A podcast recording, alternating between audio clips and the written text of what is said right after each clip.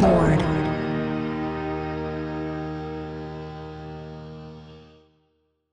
ビルボードポッドキャスト MC の太田です。生竹です。はい。ではですね、早速チャートの方に移ってもいいんですけども、今回チャートに関するニュースをですね、先週の金曜日ですかね、に、えーサイトのニュース記事とかにも上げさせていただいたんですけども、はい。まあ、目にした方いらっしゃるかどうかわかんないですけど、チャートインサイトプラスっていうサービスっていうのをね、始めますっていう、えーニュース記事を出しました。このチャートインサイトプラスって一体なんじゃらほいという感じなんですけども、うちのサイトにね、ビルボードジャパンのサイトにチャートインサイトっていうのがあるんですけども、これよりもちょっとさらに機能を追加したみたいなところがございましてですね。ただこれ、チャートインサイトプラスを始めましたって言ったんですけど、これ法人向けのサービスなんですね。なので、はい、なので個人の方は見ることっていうのはできないんですけども、でもまあ一応こういうサービスっていうのをあの音楽業界のさらなる貢献につなげようということで、えーチャートインサイトプラスを始めましたよっていうようなニュース記事とかを出させていただいたんですね。はい、これあの、そのニュース記事の中に書いてあることをちょっとお話を少しだけさせていただきますとですね、このチャートインサイトプラスってどういうものかと申しますと、これ、チャートデータっていうのを私たち毎週発表してますけども、このチャートデータにですね、あの視聴率のデータ、ビデオリサーチさんが発表しているようなあの視聴率のデータですね。と、あと、テレビメタデータっていう、これ M データっていう会社が持っているデータなんですけども、これをあの紐付けることによってですね、その楽曲っていうのがどういう番組に、露出をしていて、で、その番組の視聴率って何パーセントだったのかっていったところをデータとして紐付けて見れるようなサービスになっているんですね。これがチャートインサイトプラスでして、で、データを紐付けると、じゃあ一体何ができるんだっていったところなんですけど、だからこういうふうにデータを紐付けることで、この楽曲がどういうタイミングでどういう番組に露出してて、そしてその結果チャートが上がってるのか下がってるのかみたいなところまで見れることができるんですね。で、これがいろんな事例、いろんな楽曲のパターンを見ることができてですね。なので、その地上波の番組に露出することによって、ちゃんと楽曲っていうのが、チャートが上昇しているのか、まあ、プロモーションの効果があったのかみたいなところ、そういったところを確認したり、あと、ね、別いろんな事例が見れたりするんでね、こういうふうに、この楽曲のこの感じで、えー、と地上波の露出っていうのをしていったら、より効果的に楽曲っていうのがより多くの人に認知されて、まあ、チャートも上昇して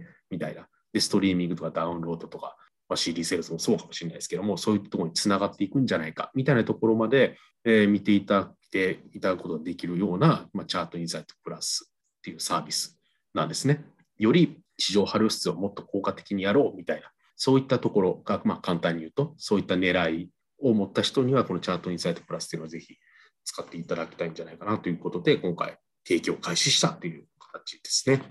なんかたまに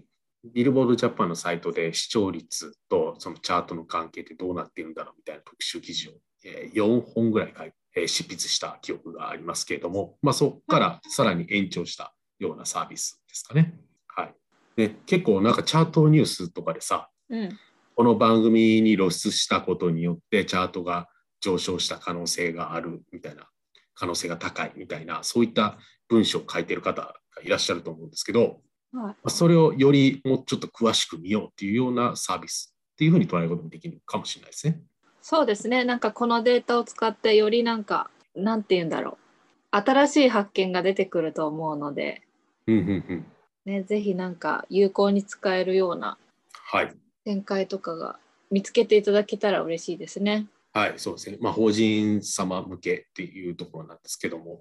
のデータ提供ということになりますけども、まあ、そういった形でやっていくっていう感じですね。まあ、ね、例えば、まあ、その、その業界の人であってもそうでなくても、なんか体感として、この番組に楽曲が紹介されるととか、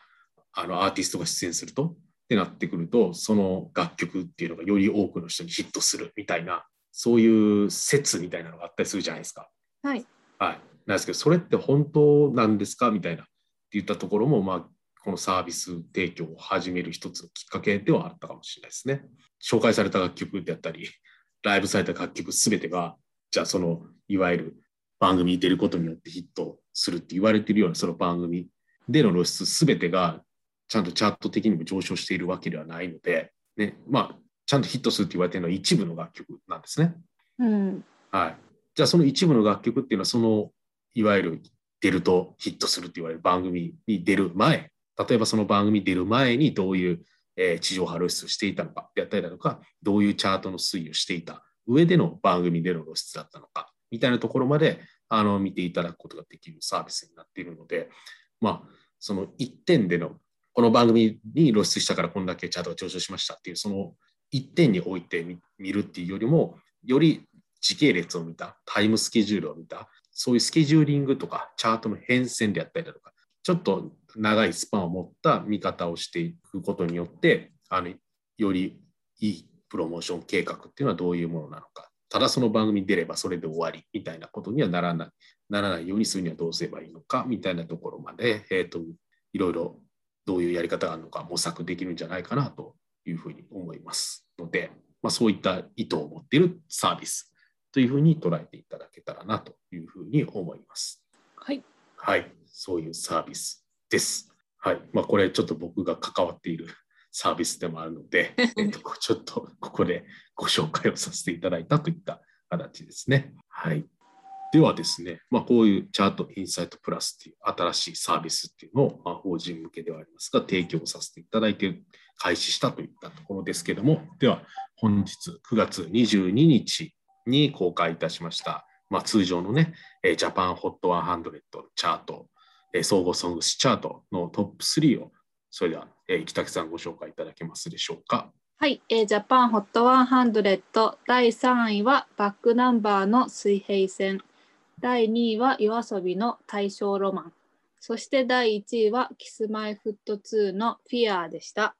はい、今週の総合ソングスチャートの1位は、キスマイフット2の、えーフィアでございました。CD の売り上げがですね、13万7484枚で1位。で、他の指標だとルックアップが1位ということ結果になっております。えーストリーミングの指標は34位で、ツイッターの指標は3位でしたといった形ですね。初登場での総合首位ということになります。この楽曲は、えー、とメンバーの北山宏光さんが主演を務める、えードラマ「ただ離婚してないだけ」の主題歌にもなっているということでございます。はい、ということで、まああのまあ、シングルの1位といったところはね、まあ、予想されているところだと思うんですけども、まあ、ストリーミングで34位っていったところはね、まあ、ちょっとなんかそういう、なんて言ったらいいんですかね、なんかキャンペーンっていうか施策みたいなところもあったところでの34位っていう結果でございますけれども、はい。ということで、先週の1位はカトゥーンでしたかね、総合首位は。そうでしたねそうはいでしたね。はい。ストリーミングの結果はそんな高くはなかったんですけれども、あのーそれでもね、あのこのキスマイフット2はストリーミングでは34位という結果になっておりますので、まあ、徐々にデジタル領域ににも来ている、えっとジャニーズのいろいろなアーティストが来てるなといったところは今週も感じられるような結果ですね。そうですね。なんか、どうなんだろう。こういうなんかアーティスト順にデビューされた順に徐々に解禁されていくのかなってなんとなく期待したりしています。デビューした順ってことは、そう最近デビューした順ってことですか？昔からってことですか？あなんかあ、そうか、もしかしたらそういうはい。風になっていくのかなって、えっ、と、だから昔にデビューしたアーティストの方が先に解禁されるのかなっていったところですか？あ私の勝手な予想です。ああ、なるほど。えっ、と嵐、うん。キンキキッズとか、うん。カトゥーン、キスマイ、はい。関ジャニエイトはまだだったかな、うんでもなんかそういう先輩方から先にやっていくのかなってなんとなくうん思ったりしてます。なるほど。ということは、まあ、キンキキッズとか、そうですね、V6 とか。うんうん。キンキキッズというよりソロかなソロの方、ソロのソロの方は解禁されてますよね。ね、堂本光一、堂本剛のそれぞれの、なんかそういう、やっぱり先輩方々から順番にやっていくのかなって、うーん。なるほど。どうなんだろうなって思ってます。どうなんですかね。でまあでも今ストリーミングを使っている方とかになってくると、まあ僕らとか20代後半ですけど、まあ近畿それこそ KinKiKids とか嵐とか V6 とか、えーそういったところ、まあ、キスマイもカトゥーンもそうですけども、まあ、そういったあのアーティストも子供の頃から慣れ親しんできた人たちがもう20代後半ぐらいにはもうもちろんなっている。で、まあ、ストリーミングとかもあの普通に使っているっていうところも考えると、まあ、そういったアーティストがストリーミングに解禁していくっていうのはあの理にかなっているところかもしれないかなと思ったりするんですけど、うんでもどうなんかない最近デビューしたアーティストとかもねいろんなファン層いますからね。そうですね。なので、まあ、いいわゆるなんだ、キンプリとか、うんストーンズとかもそのうち来るのかなと、こう、期待してみたり。うんうんうんはい。そうですね。まあ、最近ね、そのジャニーズではないですけども、ストリーミングのところの話題だとね、ザードが全曲解禁したりとかもしましたけどね。ねされてましたね。全曲かな？全曲解禁ですね。はい。はい。ということで、このザードの結果が出てくるのは来週なんですかね？いや、来週もあ、もう入ってるのか。そうですね。9月の15日かな？9月の15日に公開っていうか配信をストリーミングでしやしたので、なのでまあ今週のところにはデータとしては入ってきてることになるんですかね。う、はい。。もちろん今週のその100位以内っていうところにザードの楽曲っていうのは入ってないんですけども、でもまあ話題というかトピックスとしては大きかったですね。かなり、だからストリーミングのカタログっていうか、そういったところは、本当ね、もういよいよなかなか、もういよいよほぼ99%入ってるぐらいまで来てる感じはしますね。なんか単純にそのストリーミングのなんだろう。ストリーミング会社さん大丈夫なのかな。あ、それはどういう、なんかデータがさやっぱうん。り今後増えてくじゃん、うん。今後例えば5年後10年後もストリーミングあるとしてなんかストリーミングのデータ量なんかあ、えっ、パソコンをアップデートしていかないとなんかそのうち容量がなくなっちゃいますよみたいなさそういうのあるのかな、はいそのストリーミングのその会社のサーバーを、サーバーがどうなるんやろみたいな、そういう悩みですか？そうです まあそうですね。だって1年で、1年だけでもね、新曲って一体何万曲生まれてるんだろうっていう感じですもんね。だって、ね世界の楽曲も入ってくるわけですからね。ねまあねえっていう感じですよえね。すごいよね でも、まあ、でもさ、まあ楽曲、今までリリースされた楽曲っていうのはほぼ入っているってなっても、まあそれ以上のデータを保有してる会社とかね、いっぱいあると思いますからね、多分大丈夫なんでしょうね。でもどうなんですかね。うん、まあ楽曲のストリーミングはあんまこういう話聞かないですけども、なんか動画ストリーミングサービスとかあるじゃないですか。はいね、その例えばネットフリックスとかそういうところですけど、でもなんかそれを配信が止まるとか、なんかね、あったりすることもあるみたいですからね。ネットフリックスがとかじゃなくて、その、まあアーカイブを見る分には問題ないと思うんですけど、なんか何月何日から放送スタートしますって言ったところの、その何月何日の何時っていうところに合わせてみんな見て、で、その結果なんかあれ見れへんみたいなっていうことがあったりとか、あだからまあアクセス集中みそうそうアクセスの集中みたいな。だからそのデータの保有量っていうよりアクセスの集中って言ったところだと思うんですけど、なんかそっちの方がなんかね、現実味がありそうじゃないですか。ねなんかもうもう増え続けるばかりなので、うん、そっちの技術さんも大変そそうですよね。本当もう世界的にすごいアーティストがなんかね、アルバムを出したタイミングであのアクセス数が一気に増えてみたいなこととう。かねね考えられますよね。今、それこそそんな Spotify とか Apple Music ってね、多分インドとか中国とかっていうのはあんまり使われてないじゃないですか。まあた確かになんかまあこれからまだ発展してない国もあるかもしれないですもんね。そうですねまだまだね、使うことになる国とか、本格的にね、えーそういう国もあると思うんでね、そういそういう人口が多い中国とかインドとかが本格的に使うってなった場合、導入されるってことになった場合ね、とんでもないに人数がアクセスすることになりますから、これはこれでどうなるのかなとかね、思ったりもしますね。まあそこはまあすごいプロがいらっしゃるんでしょうね。まあいるんでしょうね。はい。っていったところのなんかアクセスっていったところっていうのはやっぱりまあ大きな懸念点っていうところなのかなとか思ったりとかしますね。はい。はい。すいません、話が。だいぶそれました。いえいえ、いいんじゃないですか。はい。で、2位が、えー総合2位がですね、夜遊びの対象ロマンということで、えーこちらがですね、あのダウンロードの指標で、えー1位を記録しててですね、えー、2800、失礼しました、2万8042ダウンロードを記録していてですね、で、ストリーミングが404万5151回再生ということで20位、ストリーミングが20位。で、動画再生が108万4171再生で動画再生指標8位ということで、まあ、これ9月15日に解禁されているので、計測期間としては5日間ということになるんですけども、えー、と非常に上位、えー、チャートにしているっていう結果ですね。はい。まあ、これも、あの、もともとそういう原作となる小説っていうのがあって、でそこから制作された楽曲になるそうですね。はい。この大正ロマンも結構短い3分以内の楽曲でしたかね。はい。というところで、大正ロ、なんか大正、大正時代 ってどんな時代だったんやろ。えー、大正時代。大正時代。まあもちろんね、その夜遊びの大正ロマンっていう楽曲の中にはそういう、その、まあ大正というかそういう、その歌詞の中にね、そういう対照的な要素を入れているところは、えー、あったと思うんですけれども、対象っていうか、なんかレトロって言った方がいいのかもしれないですけどね。はい。ね、なんかやっぱり時を超えてる、時を超えた感じとか、うん、ちょっとロマンスを感じますよね。はいはい、なるほどね。あの手手紙っていうね、単語とかもよく出てきますね。手紙？はい。もうだって手紙書く人なかなかいないですもんね。ああ、そうですね。はい。意外とこのこの、はい。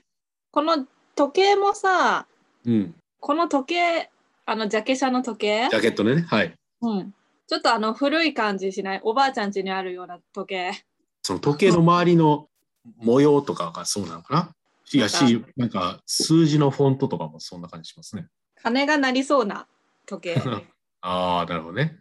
でも一応ジャケットには金がないんでね、なんとも言えないですけど。でもないといえば、長身と短身もないですね、これ。秒針もか。あ、そうです。ジャケット。まあ、時を超えるからそうなんですかね。なんかこれの小説も発売されてるみたいですね。うん、なるほど。あれですよね、そのまあ、今回ね、タイトルとして堂々と対象って書いてますけど、はい、なんか昔の方がなんか話を作るには便利かもしれないですね。便利っていうと言葉があれですけど、物語を作りやすいのかもしれないっていうか、と思いませんかね。なんかね、その、だって、まあ、歌詞にね、スマホを入れるるとかね、例えばまあそういう現代的なところを反映させて歌詞、なんか歌詞にスマートフォンであったり、LINE であったり、そういった単語が入ってくるっていったところでの反映の仕方ってあると思うんですけど、やっぱりなんか手紙って書いた方がさ、なんか世界としてなんか深そうな感じするじゃないですか。すごい安直な考えですけど。なんか昔、ね、シャープペンよりも万年筆。みたいな、ちょっと重みを、重みが出てきたりするじゃないですか。うん、ちょっと違いますけど、駅前で待ち合わせる感じとか、ね、今でも駅前で待ち合わせしない？ああ、駅前で待ち合わせて遅れるみたいな話があった時に、でもなんか、今やったら何分遅れるってちゃんと10分遅れるとか20分遅れるとか言えますけど、ね、昔はそんなこと言えなかったですもんね、最初、約束をした時には。はい。じゃないですか。電話も、なんか、携帯電話もなかったような時代ですとね。うん、それでいつ来るのかっていうのをもう何時に来るのかわからないのをずっと待ち続けるみたいななんかそういったところにもドラマ性みたいなのがあったりするじゃないですか。あそうですね。はい、でも今そんなことまあまずまあまず起こらないじゃないですか。あの全然既読がつかないっていうところはあるかもしれないですけど何時に来るの？って送っても全然既読にならないみたいなそういうのがあるかもしれないですけどなんかドラマとしてはずっと待ち続けるみたいなところの方になんかドラマ性がありそうな感じもね安直ながらするんですけどだか昔の方が時代昔に時代設定を置いた方がなんかいろんな物語が膨らみやすいみたいなこともあったりとかすると思うしなんか最近のねそういう特に映像作品ですけどわざわざ昔を時代設定にしてるやつとかね結構目立ちますもんね。ちょっと想像力が膨らみますしね。なんかねあまりにも今が便利すぎるからなんか そうそうだってすぐ調べられるしね。そうですよ。そうなんですよね。ちょっとそんな今と比べてある意味不便だった昔の時代の方が物語を描くにはなんかいろんな紆余曲折も生まれるし、ね、面白かったりするんじゃないかなとかね思ったりとか。もうこれからの時代はじゃあ戻るかもしれないですねフィクションは時代が。フィクションはねそうですよねはい。だってその、はい、そのうちさ2030年例えば1990年に2030年の舞台の映画とかも、うん、もうもうそろそろだもんね。うんうんうんうんそうですね。ちょっと未来が見え始めてきたから時代は戻るかもしれないですね。そうですね。ドラえもんって何年から来たんでしたっけ？え？未来の未来の世界の猫型ロボットですけど、ドラえもんって何年から来た？設定でしたっけ？ちょっと調べて 22, 22世紀か。あ、ドラえもんはまだ先なのかな？ドラえもんの出生年月日は、えー、2112年です。あ、2110年。じゃあまだまだですね。まあ、もうちょっと先ですけど、まだ100年後ぐらいってことでしょ？はい。じゃあ全然、まだ全然先のことか。ドラえもんはね。ドラえもんはね？ドラえもんはそうですけど。でもなんかね、そう、もうすでになんか未来の世界を描いているって言われている作品がもうすでにもう超えちゃってるみたいな。バックトゥーザフューチャーのフューチャーはもう特にね、知ってますもんね。もう、もう past になっちゃった。バックトゥザフューチャーのフューチャーは、えっ、と、何年やったかな？2015年か。バックトゥーザフューチャーパート2で描かれてる未来っていうのは2015年のこと。だからもう過ぎてるわけですね。うん。なんかそういう、だから物語描くにして、において過去であったりだとか、あと、まあ、とんでもない未来を想定するとか、まあ、そういったところの方が物語としては描きやすいみたいなところなのかもしれないですね。スター・ウォーズとかあれ大昔の話ですよね、確か。えー、そうなの？スター・ウォーズは大昔の昔話ですよ、あれ、確か。っていう昔話っていう設定ですよ、確か。確かっていうか絶対そうや。あでもだって、スター・ウォーズの冒頭の文章を思い出してください。はるか。スター・ウォーズ、スター・ウォーズの映画始まった時に一番最初に流れる、流れるっていうか、あの字幕があるじゃないですか。じゃーんってなる前のやつ。A long time ago in a galaxy far far away ですね。そうなんだ。A long time ago in a galaxy far far away。遠い昔、はるかかなんかの銀河系で。なので、遠い昔って最初に言っちゃってるんですね。なので、これは昔話っていう、そういうことなんですよ。そういう、書き方もできるわけですね。そういう描き方も。まあ、これはあまりにも昔なんで未来っぽく書くこともできちゃうんですけど、まあ、そういうやり方もできるしなんか、ね、昭和とか大正とかそういったところの方が物語として描きやすいみたいなところもなんかあるのかなとかいうのを「夜遊びの大正ロマン」っていうそのタイトルを見た時に思ったっていう感じですかね。世界が広がりましたね。だいぶ広がりましたね。はい。っていうところまで話を訴求しましたけども、やっぱりなんかそういうところの波って、でもね、そういう昔を設定した音楽っていうのも面白いかもしれないですね。そもそも、その今の時代に昭和とか大正時代を舞台とした、えー楽曲みたいな。でも音の作り方は現代みたいな。そういう楽曲とかはね、確かになんか面白いかもしれないですね。ねえなんか録音機材もマイクも楽器も全部1980年代のものを使ってとかやってる方いるのかな？どうなんですかね。まあ、すべてを1980年代にしたら、1980年の楽曲を聴けばいいのではみたいなところになるかもしれないですけど、まあ、それを現代の技術を使いつつ、まあ、機材とかも使いつつ、でもまあ、でもなんか大正、昭和、明治かわかんないですけど、そういったところを感じさせるような楽曲っていうのはやっていく人もいるかもしれないですね。はい。またそういうのも。楽しみですね、あったら。はい、そうですね。はい。という感じでございます。はい。まあ、総合ソングチャートは今週ね、1位と2位に、キスマイフット2のフィアが1位、夜遊びの大正ロマンが2位に、それぞれ初登場しているという、えー総合ソングチャートでございました。はい。ではですね、続いて、えーアルバムの方についてですね、えー総合アルバムチャートのトップ3を、えーご紹介いただけますでしょうか？はい、えーホットアルバムス第3位はオフィシャルヒゲダンディズムのエディトリアル第2位はスピッツの花鳥風月プラスそして第1位は桑田佳祐のご飯味噌汁海苔お漬物卵焼きフューチャリング梅干しでしたはい。この桑田佳祐さんのご飯、味噌汁、海苔、お漬物、卵焼き、フィーチャリング梅干しはですね、えっ、と、桑田さんにとっては初の EP との作品ということになっております。えそれが、えー総合アルバム首位ということで、まあ、内訳見ますと CD セールスが99,297枚で1位、で、ダウンロードが5,195ダウンロードで、こちらも1位ということで、2冠という、え結果になっております。はい、ルックアップも2位ですので、まあ、3週をすべて1位、もしくは2位という、え非常に好成績を残したといった結果ですね。はい。この EP の中にはですね、スマイル、晴れ渡る空のようにっていう楽曲とかが、えーもう収録されてるんですけど、これはよくなんか最近も流れるかな、オリンピック期間中とかも結構民放各局よく流れてた、えー楽曲ですね。もしかしたら聞いた中には、あの皆さん耳なじみのある楽曲だと思いますね。はい、という形です。で、2位のスピッツ、花鳥風月プラスはですね、これ、そもそも花鳥風月っていうアルバムがですね、これ1999年にリリースされたアルバムなんですけれども、こちらにあのインディーズ時代のアルバム、えー、ひばりの心から4曲を加えた作品ということになっております。そして3位はオフィシャルヒゲダンディズムのエディトリアルということで、こちら、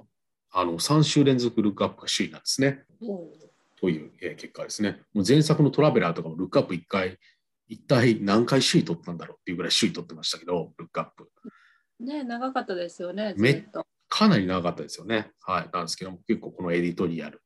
もルックアップが首位ということで、えーこれはですね、ポイントというところで見ますと、何ポイントぐらいついてるのかな？あ、すみません。あの、今、ルックアップのポイントの方を見させていただきましたけども、まあ、大差っていうわけではないですけども、でもまあ、まあまあ、僅差っていうわけでもないですね。っていう、なんか、なんとも言えないところなんですけど、はい。まあ、ちなみにルックアップの2位は先ほど言った桑田佳祐さんのね、あの EP ですから、まあ、あの、その CD セールスとかに対するルックアップっていう比率とかで考えると、非常に多いルックアップ数ですね、やはり。という結果ですね。はい。という、えー総合アルバムチャートでございました。ということで、まあ、総合ソングチャート、アルバムチャート振り返っていきましたけれども、はい。来週は乃木坂46とかが上位に来ることが予想される感じですかね。そうですね。もうすでにこの月曜日と金曜日の集計だけで50万枚は超えたみたいです。そうですよね。セールスかね。そうですね。そのダウンロードの指標で言うと、あの、君に叱られたはですね、これ先行配信されてるんですよね。そうはい。ですね。はい、これもあのダウンロードの指標では2位というところになってますので、えーダウンロード数ですと9176ダウンロードですかっていうところですので、で CD セールスは先ほど北木さんがおっしゃっていただいた通りということで、結構、はい、来週のチャートがかなりいい成績が出るんじゃないかなといった感じですかね。はい。というところで、まあそういったところも含めて、えーとお楽しみにしていただければというふうに思います。はい。はい。それでは、ビルボードポッドキャストでございました。それではまた来週お聞きいただければと思います。それでは、さようなら。さよなら。